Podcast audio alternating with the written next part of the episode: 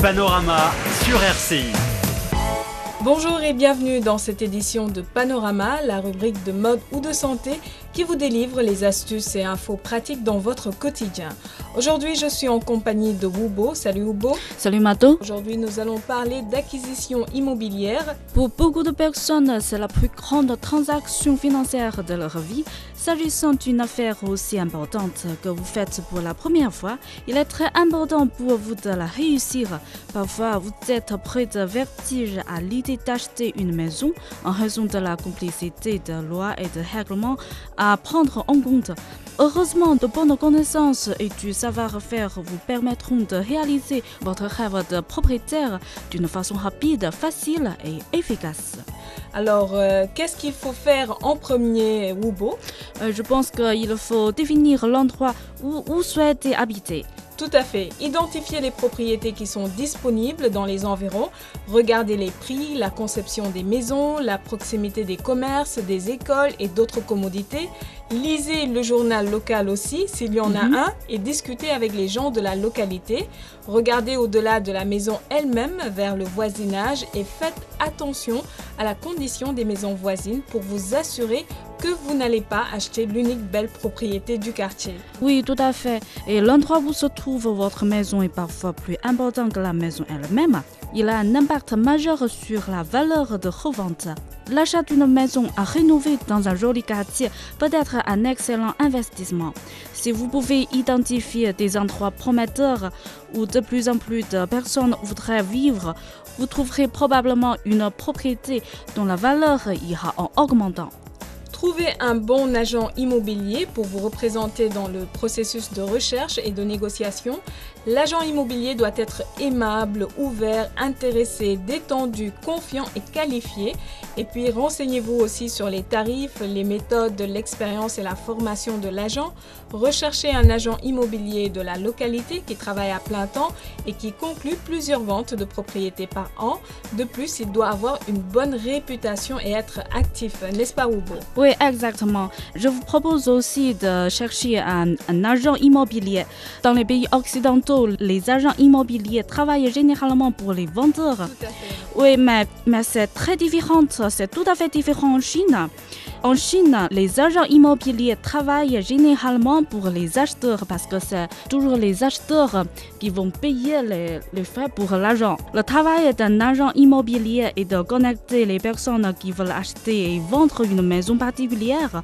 Pour cette raison, un agent immobilier est intéressé de vendre des maisons. Un très bon agent immobilier utilisera son expérience pour vendre la maison qu'il faut à l'acheteur. Quand vous trouvez le bon agent immobilier, décrivez-lui dans les moindres détails le nombre de salles de bain, si vous souhaitez un garage attenant, le terrain et tout autre détail important comme l'éclairage ou une cour de jeu pour les enfants. Euh, vous devez dire tout ça. Absolument, Hugo. Il faut être très très très précis avec les agents immobiliers.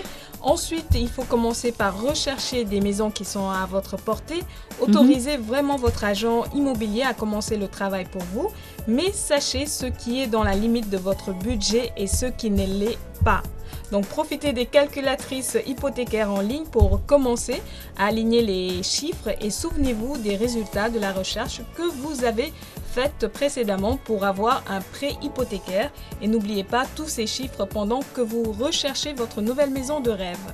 Et puis, euh, je, vous dire une chose très importante. Autant que possible, adaptez votre offre aux circonstances du vendeur. Ceci n'est pas facile et souvent il est impossible d'y arriver, mais vous devez essayer avant de réaliser l'un des plus gros achats de votre vie. Voici quelques éléments à garder à l'esprit lorsque vous déterminez votre offre. D'abord, Hugo, quelles sont les espérances, les espérances pardon, financières du vendeur? Oui, d'abord, euh, a-t-il besoin d'argent immédiatement ou au contraire, est-il très riche?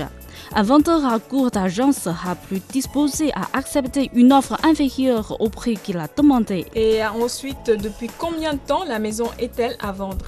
Alors, une maison qui est mise en vente depuis longtemps peut habituellement faire l'objet d'une offre en basse. Alors, une autre question, Mhm. a-t-il déjà acheté une autre maison?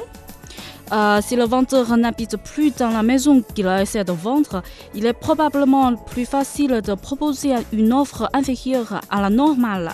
Alors, Roubo, ce qu'on avait remarqué aussi, la plupart des gens, quand ils achètent une maison, ils ont tendance à ne pas comparer les prix. Alors Oui. faut examiner les maisons comparables lorsque on vous fait une offre, quels ont été les prix demandés pour d'autres maisons dans le quartier et à combien ont-elles été vendues? Et si les maisons, les, les maisons pardon, de la région sont régulièrement vendues 5% en dessous du prix demandé, pensez à faire une offre inférieure au prix demandé de 8 à 10%. Et si vraiment vous tombez amoureux d'une maison, est-ce que Hugo, ça t'est déjà arrivé? Ouais, c'est toujours arrivé à moi. voilà. Donc là, il faut, il faut vraiment y tenir euh, et vous tenir prêt à faire une offre supérieure au prix demandé. Ouais, Parce que généralement, les règles de l'offre et de la demande vous forcent parfois la main. Et si le nombre de maisons à vendre est faible par rapport à celui des acheteurs potentiels, faites l'offre la plus élevée possible. Comme euh, certains acheteurs, vous pouvez croire que vous ne devez pas commencer par faire votre offre la plus élevée. Pourtant, si vous ne la faites pas, vous pouvez être facilement éliminé de la course et ne plus jamais avoir la chance euh, de présenter une offre acceptable concernant la maison de vos rêves. Donc, en fin de compte, si vous voulez vous donner les meilleures chances sur une maison que vous aimez vraiment, commencez par faire votre offre la plus élevée. Oui, je suis d'accord avec toi, Mato. Et puis, euh, parlez à votre agent immobilier lorsque vous êtes prêt à présenter officiellement votre offre. Bien que les lignes directrices pour la soumission des offres peuvent différer d'un endroit à un autre, voici la procédure générale. Vous proposez votre offre à votre agent immobilier qui la transmet ensuite au vendeur. Le vendeur décide alors d'accepter votre offre et la rejeter ou de faire une contre-proposition. Généralement en Chine, on signe un contrat d'intention face à face de l'acheteur avec le, avec le vendeur. Et l'agent immobilier ou Oui, oui, l'agent immobilier, il est le témoin. D'accord. Il faut aussi proposer un acompte avec votre offre. Une fois que vous signez une offre, vous êtes officiellement en main tierce, ce qui signifie que vous êtes obligé d'acheter la maison. Sinon, vous perdez le dépôt d'argent que vous avez fait, sauf si vous n'obtenez pas l'approbation définitive de votre prêt hypothécaire. Au cours de la période d'entièrement, habituellement 30 à 90 jours, votre prêteur prend des dispositions pour le financement de l'achat et finalise votre prêt hypothécaire. Très bien, Hugo. Aujourd'hui, nous avons euh, détaillé vraiment euh, tout ce pour euh, parler de l'acquisition immobilière. Notre émission Panorama est presque à la fin. Merci, Hugo, et à la prochaine.